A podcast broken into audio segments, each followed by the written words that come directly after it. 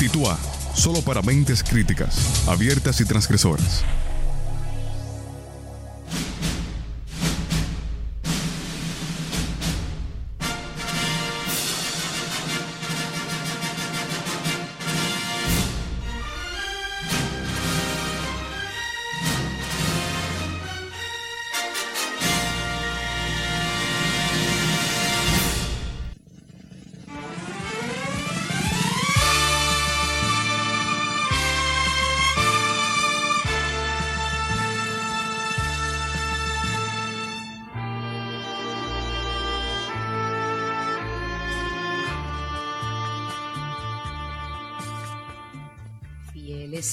Tres esposos en la cárcel apresados volvían de Puerto Plata. Era noche de noviembre. Saludos cordiales y bienvenidos una semana más a Titua Radio, solo para mentes críticas, abiertas y transgresoras, un programa de estudios generales y la Escuela de Humanidades con la asesoría y el apoyo técnico de la Escuela de Comunicación de la Pontificia Universidad Católica Madre y Maestra en Estudio 97.9 FM, una señal joven con valores. Ya saben que la sintonía de entrada nos da una pista sobre la temática y los invitados que podemos tener en esta mesa redonda cual Camelot. Y ya sabes, vamos del otro lado de la pecera no, Diego, soy yo que estoy voceando. Espérate. Rafa, baja un poco para que yo pueda bajar mi volumen también. Todo controlado. Ya, se nota ahora que estamos hablando más bajito. Bien, pues saludamos con mucho cariño. Del otro lado de la pecera, don Rafael Vargas, bienvenido. Buenas tardes, Laureano, y a todo el equipo que se encuentra en la mesa redonda de aquel lado. Y nada. No digas nombres todavía, espérate, A la expectativa del programa de hoy. Sí, Muy interesante. bien interesantísimo y viene con carga de profundidad. Sí. Fantástico. Hoy sí, hoy tenemos con nosotros a... Hola Diego, ¿cómo estás? Muy bien, gracias a Dios. Contento de poder retornar a esta mesa redonda, Quad Camelot, y poder aquí esgrimir argumentos, no espadas. No, no, jamás. Eh, que se, bueno, aquí pasamos lista, pero al final no las contabilizamos, las ausencias, ¿sabes? Ah, no se quema uno en FN. No, de momento. Como falles mucho... Pero usted sabe que yo estaba en una serie de actividades necesarias. ¿Por qué no dice lo que se suele decir en estos casos? Profe, es que tengo examen de química. Esa vocecita de fondo. Profe, estaba en el examen de química. Amén. Un saludo a todos los que tienen examen de química. Eh, y señores, hoy tenemos una invitada de etiqueta negra con nosotros. Porque recientemente celebramos... Eso no debería celebrarse en realidad, pero en fin, como la humanidad es imperfecta, porque imperfectos somos los humanos. Eh, hace poco celebramos el Día Internacional de la Mujer, porque no es un secreto para nadie que todavía hay muchas mujeres en el mundo que sufren discriminación, que sufren muchos tipos de violencia. Y además, eh, creo que es interesante resaltar el origen histórico de por qué este Día Internacional de la Mujer que se celebró recientemente. Tenemos con nosotros, es un placerazo. La palabra no existe, pero yo voy a lograr que la RAE la incluya. Es un placerazo tener con nosotros a Ada Lora. Bienvenida. Muchas gracias. Cumpliendo una promesa electoral. Así es. Te dije que un día estarías en Tito Radio, a pesar, a pesar de que tú querías estar aquí. Pues la verdad que sí. Ah, Yo soy pues. fiel seguidora, como tú sabes, del programa. y me encanta. es la primera vez que tenemos con nosotros un fan por ser fan. Eso es histórico. 11 temporadas después, que bueno, esto existe. Pues nada, bienvenida. Gracias, eh, Ya sabes que esto no es un interrogatorio, ni es un programa como muy serio. Rafa, eso edítalo después. Eh, o sea, queremos ser serios, pero a veces no nos sale bien. Y queremos que, ya que, bueno, ustedes no lo saben, Ada es docente de la Pontificia Universidad Católica Madre Maestra, pertenece a la Escuela de Humanidades y a Estudios Generales. Esto va a sonar como esclavitud. y, en fin, eh, es antropóloga, que esa es la parte más importante. Y eso sí es verdad que nunca habíamos tenido un antropólogo que yo recuerde en Titua Radio. Así que nos gustaría que nos ayudaras a, a echar una mirada antropológica a todo este tema de, del Día Internacional de la Mujer, apuntes históricos, cómo surge, eh, cómo se ha ido desarrollando eh, esa lucha eh, en favor de los derechos de la mujer, porque claro, no es lo mismo la lucha que pudieron tener las mujeres en el siglo XIX que la probablemente que la que podamos tener hoy en día. Así que, en fin, para que nos ayudes a poner las cosas en contexto, ya todo tuyo. Ok. Bienvenida. Gracias, gracias. bueno, comenzamos entonces por el 8 de marzo. El 8 de marzo, la conmemoración del 8 de marzo, no la celebración, como bien decías al principio, que no se supone que debemos celebrar. lo, he dicho bien hasta sin querer. Ah, más o menos. Si lo quiero hacer intencional me equivoco, garantizado. Mira Diego cómo lo sabe.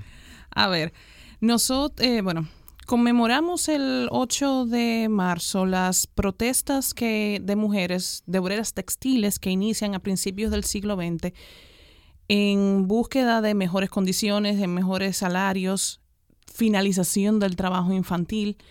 Y estas protestas de manera general terminan muy mal.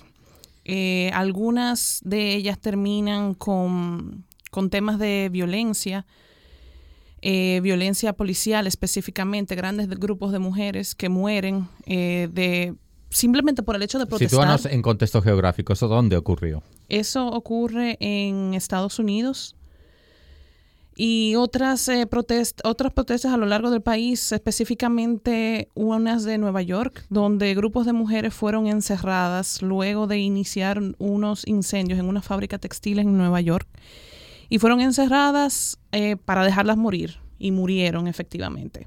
O sea, que no fue un encierro accidental en medio de una represión sistemática, sino que fueron literalmente encerradas para que muriesen. Así es.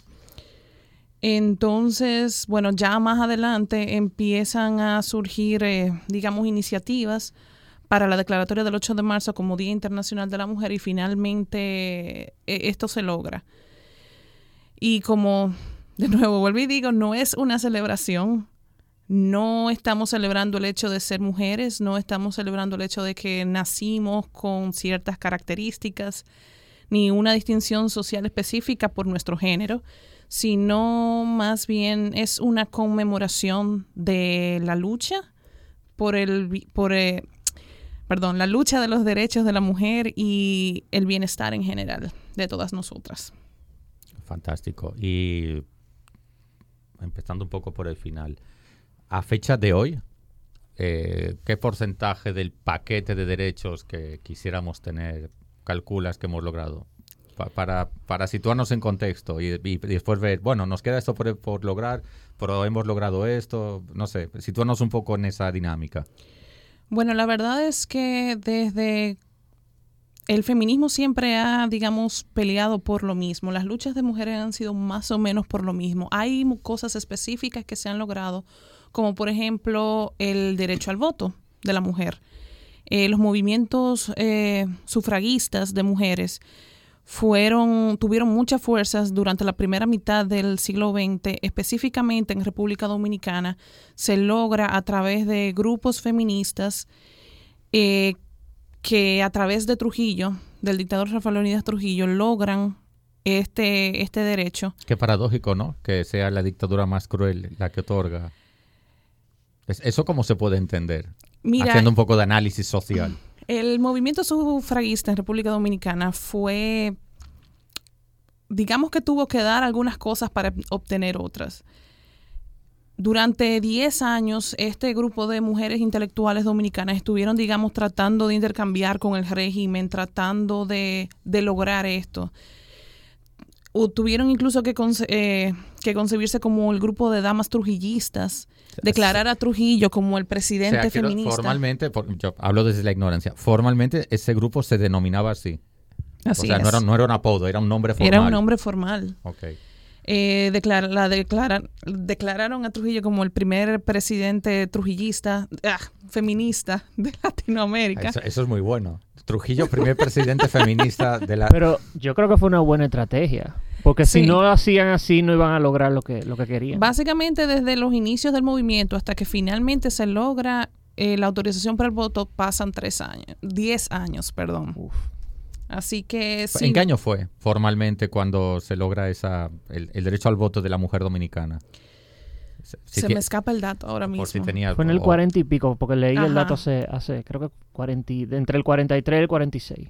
Por ahí es que anda. Y República Dominicana es uno de los primeros países Más que algunos europeos. más que Sí. algunos O sea, que bueno in- apuntar ese dato. Incluso que nuestra querida Suiza, que siempre se ha entendido como paraíso no solo fiscal, sino también de, de- de Ahí- derechos humanos, Ahí has estado bien. eh, fue en el 70 y algo, Suiza. O sea, que fue, Fue de los ultimitos, Fue de los lo que entendemos de las mo- democracias occidentales, la Eh, última. De las últimas, sí. Así que sí. Y es eh, una democracia bastante avanzada, perdón. no, no, No, no, está bien, es, es- es un buen apunte. De todos modos, eso nos lleva, pongo eso sobre la mesa para que lo analicemos entre todo. A veces eh, los derechos son solamente derechos en la cáscara. Eh, por ejemplo, yo puedo darte, a ver, si hablamos del trujillismo, yo puedo darte derecho a votar cada cuatro años, pero en realidad no estás eligiendo nada. Exacto. De hecho, ahora mismo nos estamos cuestionando si en el sistema electoral dominicano realmente estamos eligiendo o no. Dicho sea de paso. Dicho sea de paso, aprovecha un saludo a todos los... Bueno, eso, ¿qué tal? Bien. Todos los candidatos. Sí, a todos los candidatos de todos los cargos electivos. No sé, porque puede parecer que es una super conquista social, y a lo mejor lo es, pero yo, yo soy el menos indicado para decir eso. Pero también hemos de tener siempre esa intuición o ese deseo de, rascar en la superficie para ver si aquello que está en la superficie se corresponde con lo que está debajo de esa superficie. A lo mejor no es un derecho tan efectivo como nos quieren hacer ver. porque He visto gente presumiendo de esto, grupos que todavía apoyan determinados candidatos que hacen apología nostálgica del trujillismo. Dicen, no, porque fíjate quién fue el que dio el derecho a votar a las mujeres. Digo, bueno, pero ¿qué tipo de derecho era ese en realidad? ¿Por, por quién votaban esas mujeres también? Sí, tenías Exacto. derecho a votar por por, él. él o a votar por él. Entonces tampoco era un derecho muy... No, ¿y cuál era el trato de Trujillo hacia las mujeres? También. Eh, sabemos, sabemos ¿Cuál, muy- cuál era el trato? o sea, quiero decir... ah, Perdón. No, sabemos que Trujillo era un hombre sumamente machista. Eh, sabemos que Trujillo tenía múltiples amantes en todo el país, a pesar de que ser un, eh, era un hombre con un matrimonio. Incluso adecuadamente distribuidas por provincias. y no solamente eso, muchas de esas amantes eran también menores de edad. Lo estás empeorando, ¿sabes? Yo estoy diciendo la cosa como son, Ah, ok. así que Ok. nada. eh, también, eh, además está decir el mismo caso de las hermanas Mirabal. Sí, eso es un episodio que, que merece un análisis un poco más profundo. Porque hay un cierto debate. Yo soy de los que dicen. Voy a darle la cara para que después hagáis una fila para discutir conmigo. Si no, el programa va a ser aburrido. Ok. Eh, las hermanas Mirabal. A ver, a lo mejor yo planteo la pregunta binaria y las realidades sociales nunca son binarias, ¿sabes? No es una clase de matemática. En historia, en antropología, en sociología las cosas no son así. Pero Por supuesto. a efectos de comunicarnos, lo voy a plantear de esta manera. Eh, las hermanas Mirabal murieron por ser mujeres o por ser opositoras. Claro, alguien puede decir, para no equivocarse, no, por las dos cosas. Vale, y cerramos el debate. Pero me gustaría que reflexionáramos o pusiéramos esa reflexión en la mesa, y los que, los que están conectados al live también pueden participar. Ada, tú como especialista en el tema, eh, argumentanos un poco, ¿qué, qué crees? Bueno, yo pienso que por las dos, Vale, realmente. Eso me pasa por Lo dar que, spoilers. sucede, lo que sucede es, eh, las hermanas Mirabal fueron pioneras, mujeres pioneras en su época, mujeres pioneras en las luchas políticas, en la en todo el mundo. Ada, tú puedes hablar como si no hubiera entrado nadie, sigue. en- eran, fueron pioneras en todo este tema de los movimientos sociales y en la lucha por la libertad y en contra del trujillismo. Entonces el tema con ellas no era solamente el hecho de que fueran mujeres, eh, que fueran personas abiertamente políticas, sino también que eran mujeres en una época donde la participación pública de la mujer era muy mínima. Históricamente las mujeres siempre hemos estado más restringidas hacia el hogar. Entonces hay una carga de rebeldía, de, de lucha en todo esto. Y entonces está el punto, estas mujeres que no solamente están luchando, sino que tienen todo, toda esta fuerza dentro del movimiento. Y entonces llega la oportunidad y finalmente se, se comete el asesinato. Entonces es realmente algo que tiene que ver con las dos cosas. No es algo simplemente que se pueda ver desde una perspectiva. No sé si tú sabes. No, yo no lo sé. Ok. Ya te respondo. Entonces te lo voy a decir. Pero se sabe que inicialmente Trujillo tuvo un interés en Minerva Mirabal. ¿Lo sabías o no? No. Pues sí. Bueno, está bien, gracias, te agradezco que me lo... Entonces también está eso, o sea, todo el tema de la rebeldía contra la autoridad, como contra un sujeto tan megalomaníaco, autoritario como Trujillo. Realmente fue un crimen importante para, No, no, para ella. eso na- nadie, nadie, rebelarse. nadie discute. De hecho, yo creo que ella fue de las primeras mujeres que estudió Derecho en la universidad. En la- en la- Sí, fue de las primeras mujeres. Saludos, Lo- Angeli, Ay, bienvenida. hola, ¿Qué hola, tal? ¿cómo No, pues los oyentes dirán, coño, la han sacado del armario o algo así. ¿Qué tal, Radio Escuchas? Sí, ella fue de las primeras, pero Trujillo le puso un límite. Ella no se graduó, creo. Ella se graduó, Sí. lo que pasa Sí. es que ella no podía ejercer. O sea, Ah, ella ya. estudió, ella hizo todo lo que tenía que hacer, tuvo sus notas, y todo, pero ella no podía ejercer. Que esta fue a raíz del, del rechazo que tuvo ella hacia Trujillo como hombre. Bueno, lo más que yo te puedo ayudar, y es para poder enamorarte, por así decirlo, te voy a dejar estudiar Derecho. Pero como tú no me quieres dar un besito, no vas a tener el título. Exactamente. Yo creo que el, el asesinato de, de Ok. las hermanas Mirabal fue un poco cortar por lo más fino. Porque no, no, Manolo estaba preso, pero no lo mataron de primera. No, O sea, mataron a las mujeres. Y, yendo a visitar a su, a su marido. Entonces, eh, no sé, es un crimen muy cruel. Y yo creo que fue el detonante de lo que pasó un par de años después. Fue realmente una de las causas del ajusticiamiento seis meses luego. A seis meses. Sí. Angeli, ¿quieres agregar algo? Tengo otra para poner en el medio de la mesa. Yo pensaba que ibas a discutir más rato. ¿quién? Yo. No, todos en general. Sí, no, pero el, el tema principal es del rol, entiendo yo, que es de la mujer desde el punto de vista social. Y lo poco que pude escuchar, porque realmente me acabo de integrar al programa. Si quieres, te pasamos una grabación de la primera parte. No, no, eh, lo que pude entender es que ella estaba explicando el- el- el- la lucha interna que tiene ahora la, la mujer. eh, Era para ponerlo en perspectiva, para ver la primera, yo no sé si es que no me gusta esa terminología, pero la primera oleada del feminismo Ajá. luchaba por determinados derechos Sí. y era la pregunta era un poco en ese sentido, si ahora, que no sé en qué oleada estamos, estamos con los mismos derechos o hay unos derechos nuevos porque los primeros, gracias a Dios, se lograron.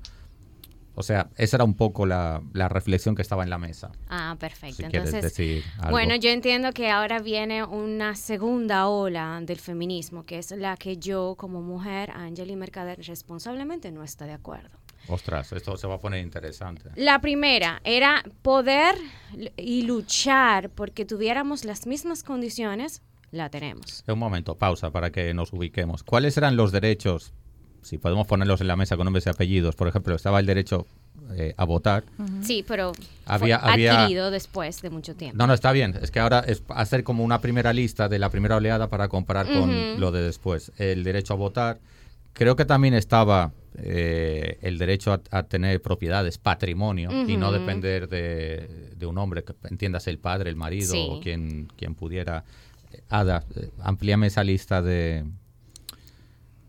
bueno, los derechos laborales o igualdad laboral, no, No solo igualdad laboral, sino también que es un derecho que todavía se está eh, luchando, es la, la equiparación de los sueldos laborales. equiparación sí. salarial. O sea, que eso, Sí. no- que eso sí ya estaba en la primera... estaba, pero sí, que estaba en todavía la primera, pero estamos pujando. Exactamente. O sea, lo digo para que cuando tú metas lo, lo otro, digamos, bueno, ¿qué estamos comparando en realidad?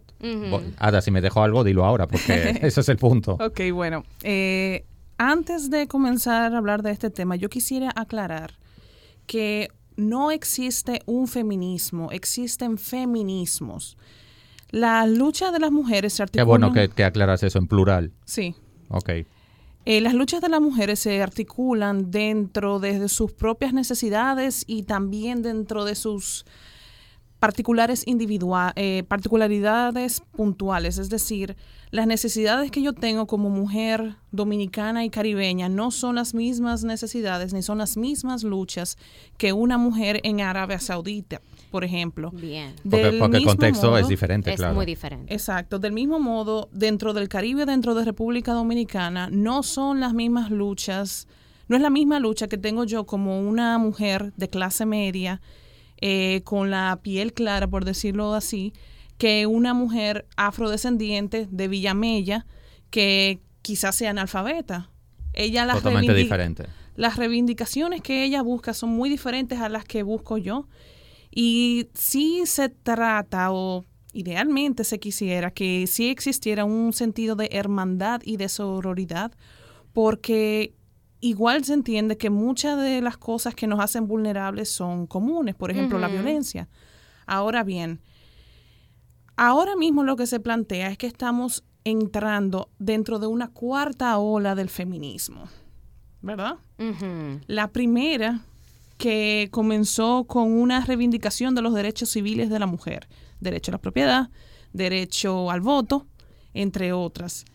Ya después vienen otras, eh, la segunda viene específicamente con una reivindicación del derecho al cuerpo, que viene con la revolución sexual y todo esto. Bien. Una tercera ola del feminismo, que es algo que sí muchas autoras plantean, es que como en esta ola, sobre todo, hay como una, eh, no sé cómo explicarlo, como una, como una guerra, se plantea, digamos, una especie de guerra de los sexos, por decirlo de alguna manera. Las feministas más experimentadas que yo me disculpan eh, si me equivoco en este tema, pero muchas veces se plantea precisamente el tema de el hombre como enemigo natural de la mujer. Le podríamos llamar embrismo. Lo mismo que llamamos Bueno. machismo. Para yo estar ubicado, Hay- esa sería la tercera ola. La tercera ola. Esa es la tercera. Esa es la tercera. Eh, Ella no No, yo la estoy cuarta. aprendiendo muchísimo. Yo también. Bueno, por otro lado, ahora que Diego menciona el embrismo, hay de nuevo muchas autoras que plantean que, que el no todas las terceras olas son iguales. No, que no, que el embrismo no es algo que realmente existe. Pero bueno, eso también es otro tema. Lo mismo que el machismo. Ah, entonces tampoco existe. No realmente, pero bueno. El, ya en la cuarta ola, Espera, espera, espera, no, que después se me van a olvidar cosas. Espera, sigue. entonces ya en la cuarta ola del feminismo es una, una cuarta ola que se está planteando en este momento, que no está del todo definida y de hecho muchas autoras no lo reconocen como, como tal, como algo existente. Es decir, muchas autoras, muchas feministas plantean que todavía estamos en la tercera ola y hay muchas y hay algunas otras que ya plantean la existencia de una cuarta Por tu, por tu forma de hablar, corrígeme si me equivoco o si lo malinterpreto, entiendo que esta sucesión de olas no es estrictamente cronológica, sino que varía mucho, lo, como tú has dicho al principio, de- del, del contexto social del país en el que estemos Ujú. mm, haciendo referencia, y que paradójicamente en algunos casos podría haber incluso, eh, Una sola entre ola. comillas, superposición de olas. Ujú. Mira, las olas ¿Voy bien o voy mal? Mm, hay que ajustar un poquito. Eh, el tema hablar. con las olas se refiere a una serie de reivindicaciones y pensamientos, no quiero decir comunes, pero por lo menos eh, similares, una serie de movimientos Sí, donde hay afinidades o características comunes. Exactamente. Y realmente hay personas que pueden estar eh, tomando, teniendo planteamientos referidos a relativos a una ola en particular, pero eso no significa que en el momento histórico en el que estamos se Le esté trabajando esa ola en, en particular. Ya entiendo. Sí, creo que, bueno, creo que he captado la, la noticia. Bueno, en, en- a mi parecer, entonces, conceptualizando ya la parte de las olas, bueno, a la ola que yo me refiero, y entiendo la que está ahora mismo en la palestra. A ti hay un elemento que te molesta de todo sí, esto. y es la lucha, porque entiendo que es como una lucha en los roles. Hay un, hay como un tirijala en, en el que las feministas, y discúlpeme feministas, yo soy mujer, amo ser mujer, No, Pero no, me- a ver si al final tenemos que pedir perdón cada quien por, por- por cada quien por lo que es. No, pero hay, hay personas que se puedan ofender. No estoy de acuerdo y no voy a estar de acuerdo nunca en que la mujer quiera asumir el rol de un hombre y el hombre quiera asumir el rol de una mujer. Pero ¿cuál es el rol del hombre y cuál es el rol de la un mujer? momento, un momento, porque que Rafa me está mirando mal ya. ¿Qué que- quédate con lo que quieres decir porque nos tenemos que ir a una pausa. Ojalá no se te olvide. Sí. Las pausas ya sabes que son cortas. Y volvemos de una vez. O sea, anótate en un lapicero que entras tú, señores. Nos vamos a una brevísima pausa. Estoy Titua Radio. Casi me, me embrollo yo. En Estudio 97.9 FM. No se vayan muy lejos, que lo nuestro es muy breve. Titúa, solo para mentes críticas, abiertas y transgresoras.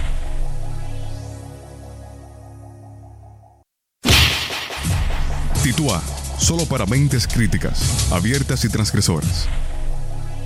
Bien, ya estamos de regreso aquí en Titua Radio y ahora mismo estaba pensando que eso del puño también es un poco violento por el tema que estamos tratando. hoy. Pero en fin, lo voy a dejar así.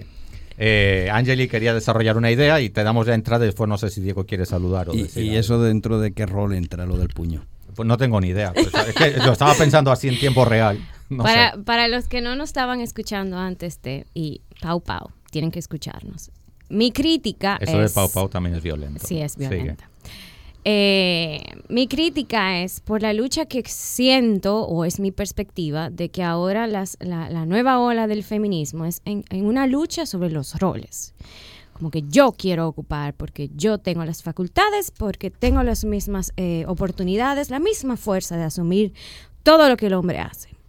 Ok, bien, asumamos los que así. Yo, imagínese Angeli Mercader, yo lo voy a hacer.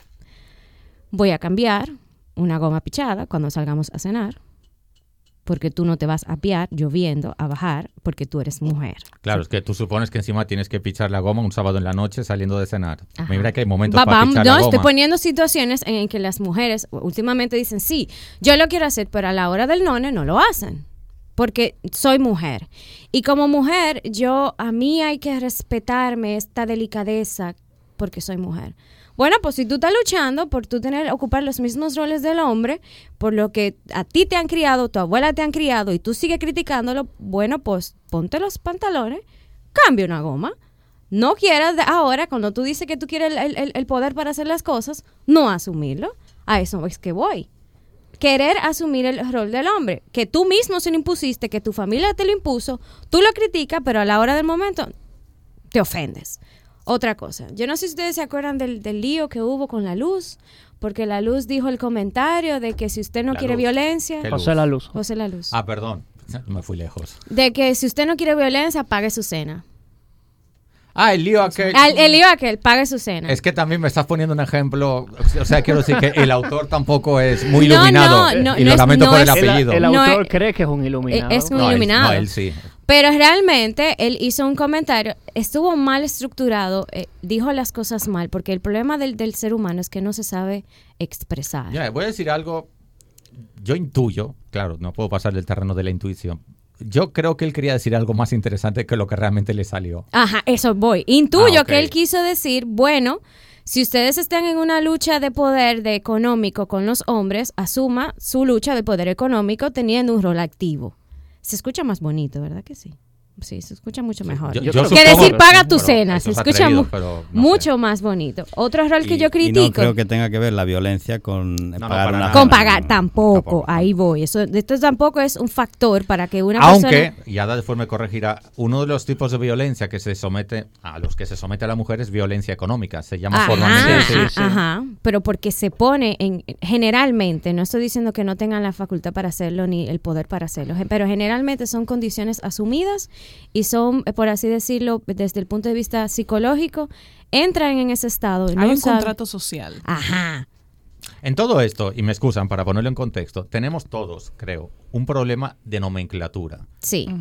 Porque yo estoy seguro, ahí sí pongo la mano en el fuego por todos los que estamos aquí y del otro lado de la pecera, Gracias. para que veas que no te excluimos, que ah, Aunque nadie, al otro lado. na- nadie está de acuerdo con la violencia. No. No. El problema es que muchas veces nos referimos a un mismo fenómeno utilizando diferentes palabras, diferentes Sí. nombres, y ahí a veces se generan malos entendidos. Me parece a mí, desde, desde, la, desde la más Que absoluta ahí es ignorancia. que voy, ahí es que voy. Hay muchos, muchos, eh, por así decir, los conceptos, eh, modos de pensar que al no tener el conocimiento de, de- por eso mismo de la nomenclatura, se presta a confusión. Por, por- por eso fue que hice el comentario de José La Luz, que no supo expresar. Voy a intuir y vamos, Hombre. vamos a meter la mano por él. Es que que él no es fue lo que un pasó. especialista en esos temas. ¿Qué pero otra bueno. cosa yo critico? Miren, eh, y esto ya es un, un concepto o, o un pensamiento puramente propio. Yo nunca, nunca voy a entender que la mujer quiera asumir el rol del padre en la familia. Es No, que ahí que me explique un. Ahí voy, sí, porque la gente no me va a entender. Rol social te refieres. Social. Yo sé y estoy consciente de que desde los cavernícolas el, el papá era el proveedor. Y eso no quita que la mujer pueda proveer, pero hay como un aspecto psicológico que el, el- el hecho de la figura del hombre, el, niño, la niña, Y estaban los instintos en juego. sí. Ajá, estaban en los sitios, pero la niña entendía como que un, un niv- un- una balanza. Yo tengo un rol de una persona fuerte, yo tengo un rol de una persona suave que me da cariño, que es mi mamá. No sé si tú me vas entendiendo. Sí, es como sí. eh, esa balanza, esa, esa es, eh, hacía que el ser humano creciera, perdón, Y se socializaba desde el principio. Ajá, creciera como en una especie de, de nivel De de equilibrio. de equilibrio, porque yo tengo dos roles diferentes y yo puedo diferenciar esos dos roles. Lo que no me gusta es el mix.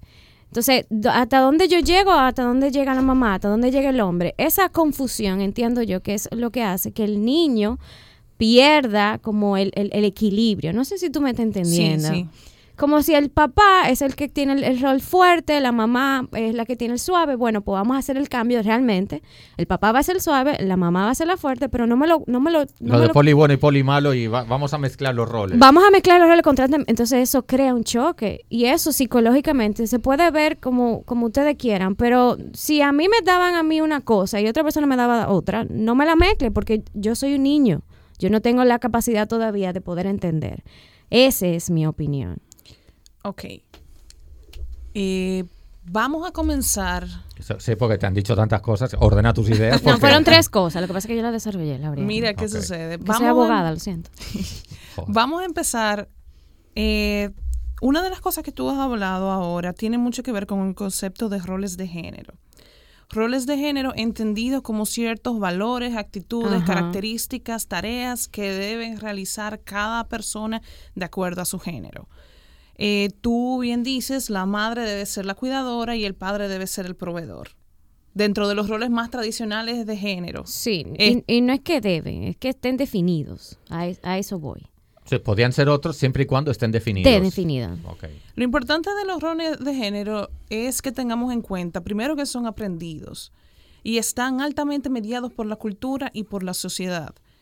Eh, en nuestra cultura occidental, latinoamericana y caribeña, Me encanta que ella dice los apellidos, los nombres completos. eh, el rol de género del hombre tiende a ser proveedor, tiende a ser violento, tiende a ser eh, no de cuidador, mientras la madre todo lo contrario, suave, eh, cuidadora, maternal. Eso es algo que cuando estudiamos diferentes poblaciones a nivel del mundo encontramos que no siempre se corresponden.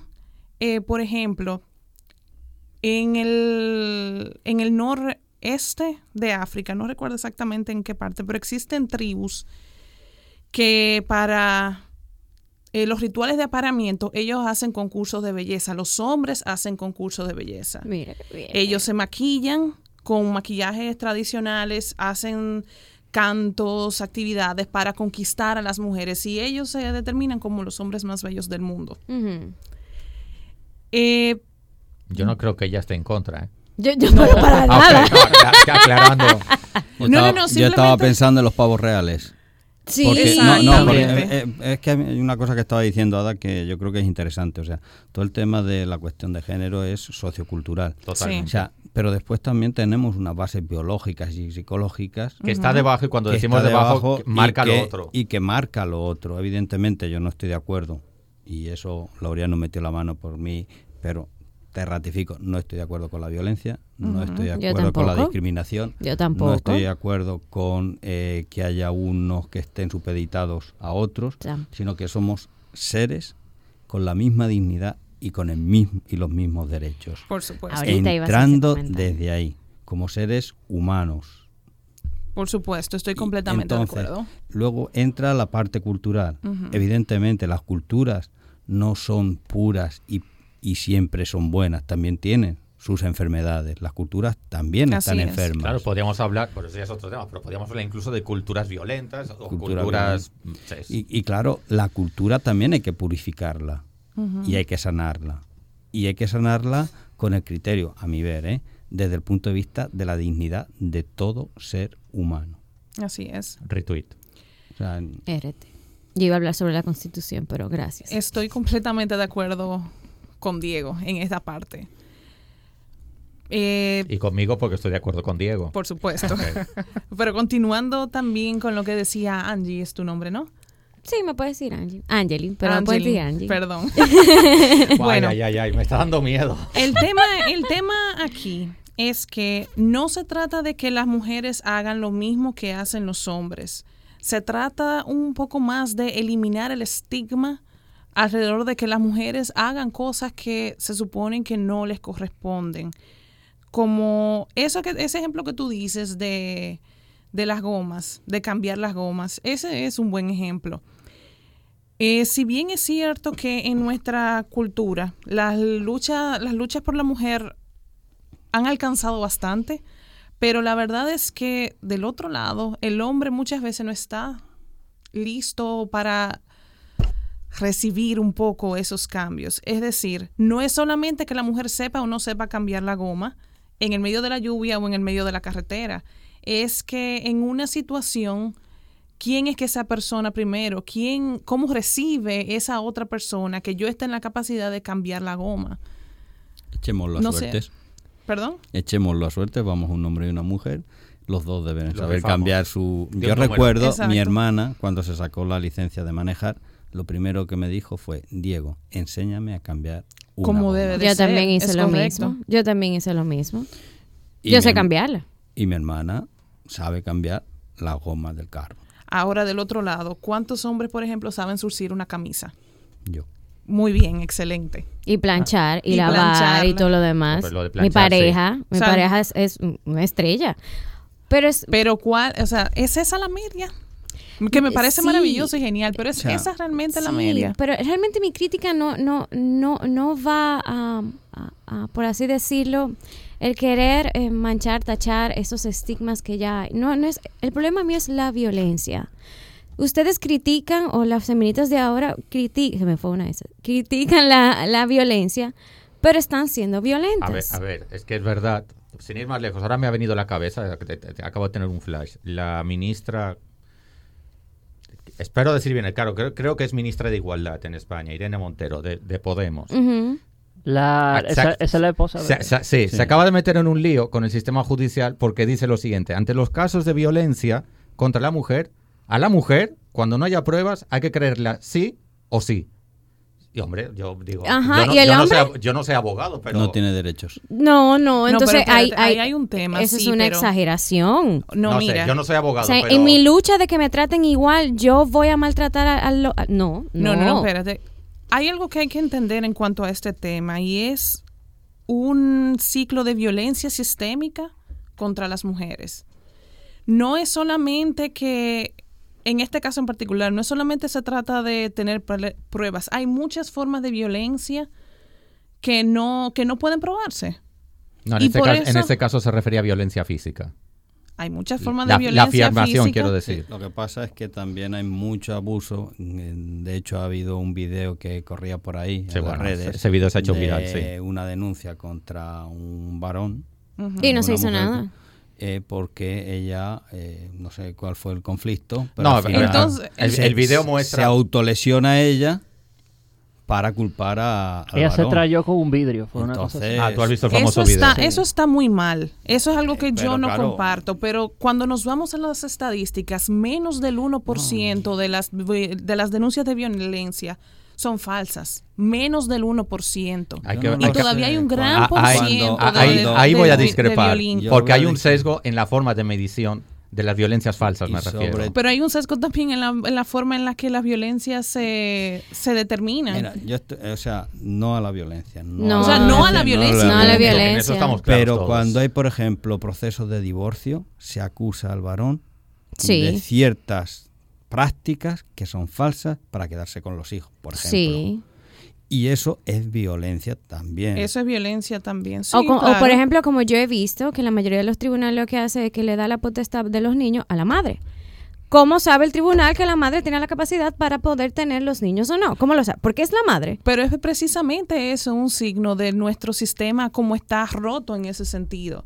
O sea, se los da inmediatamente a la madre porque la madre es la que tiene la carga social y cultural del cuidado. O sea, eso no es una victoria del feminismo, no es una victoria de las mujeres por la lucha de las mujeres. Es el mismo sistema que nos recarga los roles de madre, que nos recarga con la violencia, que muchas veces la denunciamos y no, no las creen que también determina, bueno, como tú eres la mamá, pues Y la quizá, mamá, también, y quizá también presupone que la mujer es incapaz de ser violenta. Así es, y así es. que presupone que siempre el hombre es el agresor. Entonces, eh, en esa búsqueda, yo siempre he dicho que, ahora me van a caer a galletas todos, yo siempre he dicho que el feminismo defiende una grandísima idea, pero quizá con un pésimo nombre, pero una grandísima idea. Lo que quiero, tranquila, que yo sé que va a haber una fila para caerme a galletas. Eh, Yo no. yo, yo creo que, claro, ahora como soy hombre eso se va a malinterpretar, pero pienso que Yo iba a decir lo mismo, pero sí.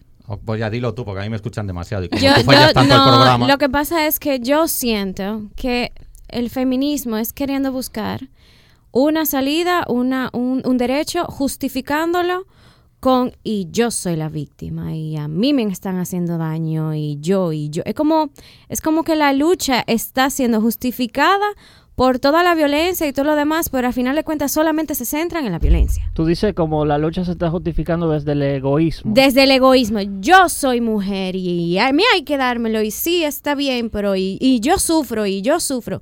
Eso es lo que no me gusta, el discurso. Tiene una idea bastante buena el feminismo. Vamos a tratar de tener un país o el, el mundo, mejor dicho. Vamos a tener el mundo igual. Tú vas a tener las mismas condiciones, yo voy a tener los mismos derechos. Pero yo no voy a justificar mi lucha porque tú me has maltratado. Vamos a cambiar el discurso, No, lo que pero- a eso voy. Busquemos la forma de tener las mismas condiciones, pero no me hable a mí de estadística de violencia solamente. Háblame de la estructura que la mujer sí puede. Condicióname a un mensaje positivo, es lo que quiero decir. Empodérame como mujer de que yo tengo las condiciones para poder hacer las cosas, pero no me hable de estadísticas de violencia, porque el ser humano no reacciona con negativismo, no lo va a hacer. El, el hombre ¿Y cómo no... reacciona? Porque mira, perdóname que te rebata de esta manera, pero No, no, la dale, yo violencia es un, feliz. tema, es un tema fuertísimo, por lo menos en este país. Como Sí, están los femi- con el tema de los feminicidios, con los temas de la orfandad con respecto a los feminicidios, no es solamente que hay violencia, es que tenemos un Estado que no respalda a las mujeres en estos casos. Un Estado que cuando tú, Dios te libre, si tu esposo algún día te da, te da una galleta y tú vas a denunciarlo, te dan a ti para que tú entregues esa orden de alejamiento a ese, a ese sujeto. Y es lo Ah. mismo para la mujer que tiene que entregar, el hombre que tiene que entregar el alimento a la mujer. Es lo mismo. No es lo mismo. ¿Tú sabes por qué? Porque en las fiscalías ni se las aceptan. Y tú sabes por qué yo mando esto a colación, porque yo no estoy de acuerdo con eso. Y de nuevo, vamos a lo mismo. Es esta predisposición a que la mujer no solamente no puede ser violenta, sino que el hombre, para que sea hombre, tiene que responder de una manera a esa violencia. Y eso no es un logro del feminismo. Y totalmente de Lo que sí es importante también mencionarlo es porque no es solamente el tema de las, violen- de las violencias contra la mujer en términos de pareja, también el tema de los feminicidios es un tema difícil y triste, pero realmente es el último eslabón dentro de una escalera de cosas que vienen pasando desde mucho tiempo atrás. Sí, claro, eso es la punta del Entonces- iceberg, pero debajo hay toda una serie Sí. de, de- Entonces, de abuso yo sistemático. personalmente nunca, perdóname, nunca yo he escuchado a una feminista decir, oye, yo quiero un derecho porque a mí me tratan con violencia. No, yo quiero que a mí me respalden porque yo estoy en una situación de vulnerabilidad. Y lamentablemente es algo, por lo menos yo lo pienso de esta manera, yo siento que de una manera u otra todas las mujeres somos vulnerables hacia la violencia por el sistema en el que nos Sí, encontramos. pero no maltrates al hombre por eso. Por ejemplo, ese comentario que hizo la ministra de Igualdad. Eso es Quiero- maltrato. Quiero aclarar, a ver, quiero aclarar antes que no metamos en esa profundidad, que yo eh, he hecho una trampa porque estoy comparando un sistema judicial que es diferente al de aquí. Sí. Aquí yo creo que realmente queda mucho camino por recorrer en, e- en- en- en los protocolos incluso de, de ese Sí. sistema. Lamentablemente creo Pero que en el España sistema no se han pasado de rosca. Sí, pero el sistema, como le estoy diciendo, el sistema no, no tiene tanta protección para cuando el hombre es el que es víctima de violencia. Ah, yo estoy totalmente de acuerdo. Un hombre que sea físicamente maltratado Ni Eh, psicológicamente. psicológicamente. No, Ni no, psicolo- no la Está bien, es un tiene. ejemplo, pero va a pasar mucho trabajo. Totalmente de acuerdo. Y son, pro- y son más propensos. Es, ese tipo de hombre, yo no, yo, usted no se puede analizar que la mayoría de los hombres lo que hacen es después que matan a la mujer se matan ellos. Ustedes están conscientes por qué lo hacen. Eh, Bueno, yo Hay un preferiría, ¿Sabes por qué lo trasfondo. No, Yo- pero hay un tras. Yo me hago la pregunta. yo Hay- preferiría que se mataran primero y después dejaran viva Sí, a la no, yo estoy. Pero yo quiero. Ok, claro. obviamente, pero no. Estamos sacando conclusiones simplemente de las cosas que estamos viendo de primer plano. Hay una estructura. Paréntesis, lo que el feminismo en general, con todas sus oleadas, debería autorreconocer es que no está exento de tener prejuicios, como cualquier otro ser humano y como cualquier otro movimiento Claro. social. Ese es el punto. Y no vayan a creer tampoco que yo soy que yo soy antifeminista, es que yo critico todo, la verdad no me conoce. Yo critico todo Sí, porque para mí de menos. yo critico todo, o sea, yo no yo es que yo no doy por hecho una sola idea. Yo tengo que cuestionarte. Me parece bien. Porque estamos hablando, como dice el, el padre, estamos hablando de un ser humano, del padre Dios. O sea, no es para nuestros oyentes, quiero Sí, decir. no, no vayan a creer que estoy hablando No, con el porque- padre. Por favor. Yo estoy criticando, es que mi derecho, como una vez alguien dijo en una clase de derecho penal, yo no le puedo dar derecho a una persona que esté maltratando o esté violentando el derecho de otra persona. O sea, mi derecho nunca puede estar justificado. A eso voy. Mi crítica es, si estamos en un sistema en el que estamos buscando igualdad, no justifiquemos todo con violencia. Partamos de la idea que dice el Padre Dios, somos seres humanos, todos. Es que no todo se está justificando con la violencia. O sea, la violencia se está tratando de visibilizar precisamente para llamar la atención a las necesidades que hay de aplicar políticas públicas y de dar protección precisamente a las víctimas de esa violencia y, vi- y evitar quizás que lleguen al último punto que ya es el asesinato. De nuevo, yo nunca he visto a ninguna mujer ni a nadie decir a mí me tienen que dar más que a los hombres porque yo soy víctima de violencia. Nunca lo he escuchado. Ve a la fiscalía. Bueno, de ahí no puedo Y- hablar porque no he estado... ¿Qué pasó? Pero ¿qué cosas dicen en la fiscalía, por ejemplo? Se- sean breves que Rafa se está poniendo nervioso, Ok, pero no, va, di. vamos a ver en un juzgado de manutención, un juzgado de paz. A mí hay que dármelo, todo, porque yo soy mujer. Y yo le voy a sacar todo lo cuarto a este hombre, porque yo soy mujer. Ok, ¿cuál era la, la forma, la- el estilo de vida de esa pareja antes del- de, ese matrimonio? El único que estaba trabajando era él. Y ella no quiere trabajar. Sigue siendo violencia. Lo que voy es que sí, yo, yo te entiendo perfectamente, estoy de acuerdo contigo en todo. Yo lo único que quiero que salga de aquí es que los derechos nunca pueden estar adquiridos ni pueden ser, no, se- no se pueden, por decir, plasmar en la Constitución, porque ya lo tiene cada uno, a base de violencia. Es lo único que no estoy de acuerdo. Claro, Estoy que- de acuerdo Hay que pasar de los derechos formales, supongo que lo que plantea Ada, a, a los derechos efectivos, a- al ejercicio de los derechos que ya están planteados. Eso es cierto. Ahora reconozcamos, o lo tomo yo desde ese punto de vista, que hay imperfecciones en, en- en ese proceso o en esa lucha por obtener el ejercicio real y efectivo y cotidiano de esos di- cotidiano sería la palabra, el ejercicio cotidiano de esos derechos. Pues claro, es como decir, todos tenemos derecho a una vivienda, ok, pues regáleme una casa, bueno, pero eso dice la Constitución. Ahora a ver cómo yo logro esa vivienda y como todo, ¿no? Pero no, y que en ese caso particular que tú dices, fíjate cómo tú mismo me dices, esta mujer no quería trabajar, nunca ha trabajado, pero no entonces en el pero en este caso el esposo la estaba manteniendo de un todo. Sí. O sea, y tú como persona, no ni como mujer o como hombre, como persona, tú tienes derecho a decir, oye, no quiero trabajar, no quiero trabajar.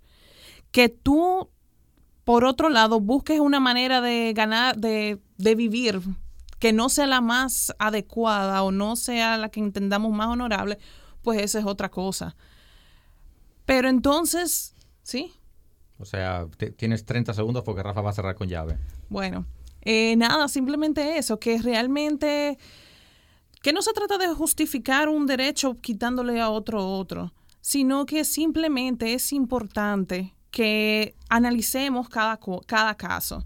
O sea, en una, en una relación donde se da este caso en particular, es lógico pensar que la persona en el momento de la separación quiera mantener un estilo de vida, que no, no estoy corre- de acuerdo con esa actitud, pero hay que verlo un poco más allá. Y tampoco, eh, de nuevo, no es una... ese tipo de situaciones no son victorias del feminismo, son victorias del mismo sistema por el que el feminismo lucha en contra de.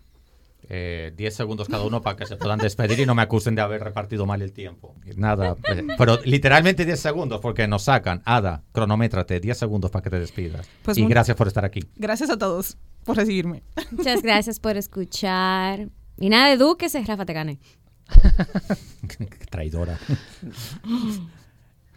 Padre Diego. Todos tenemos la misma dignidad y los mismos derechos. Así es. Yo espero que se abran más eh, temas de debate como este, que se, que se expongan más al público para que la gente se eduque.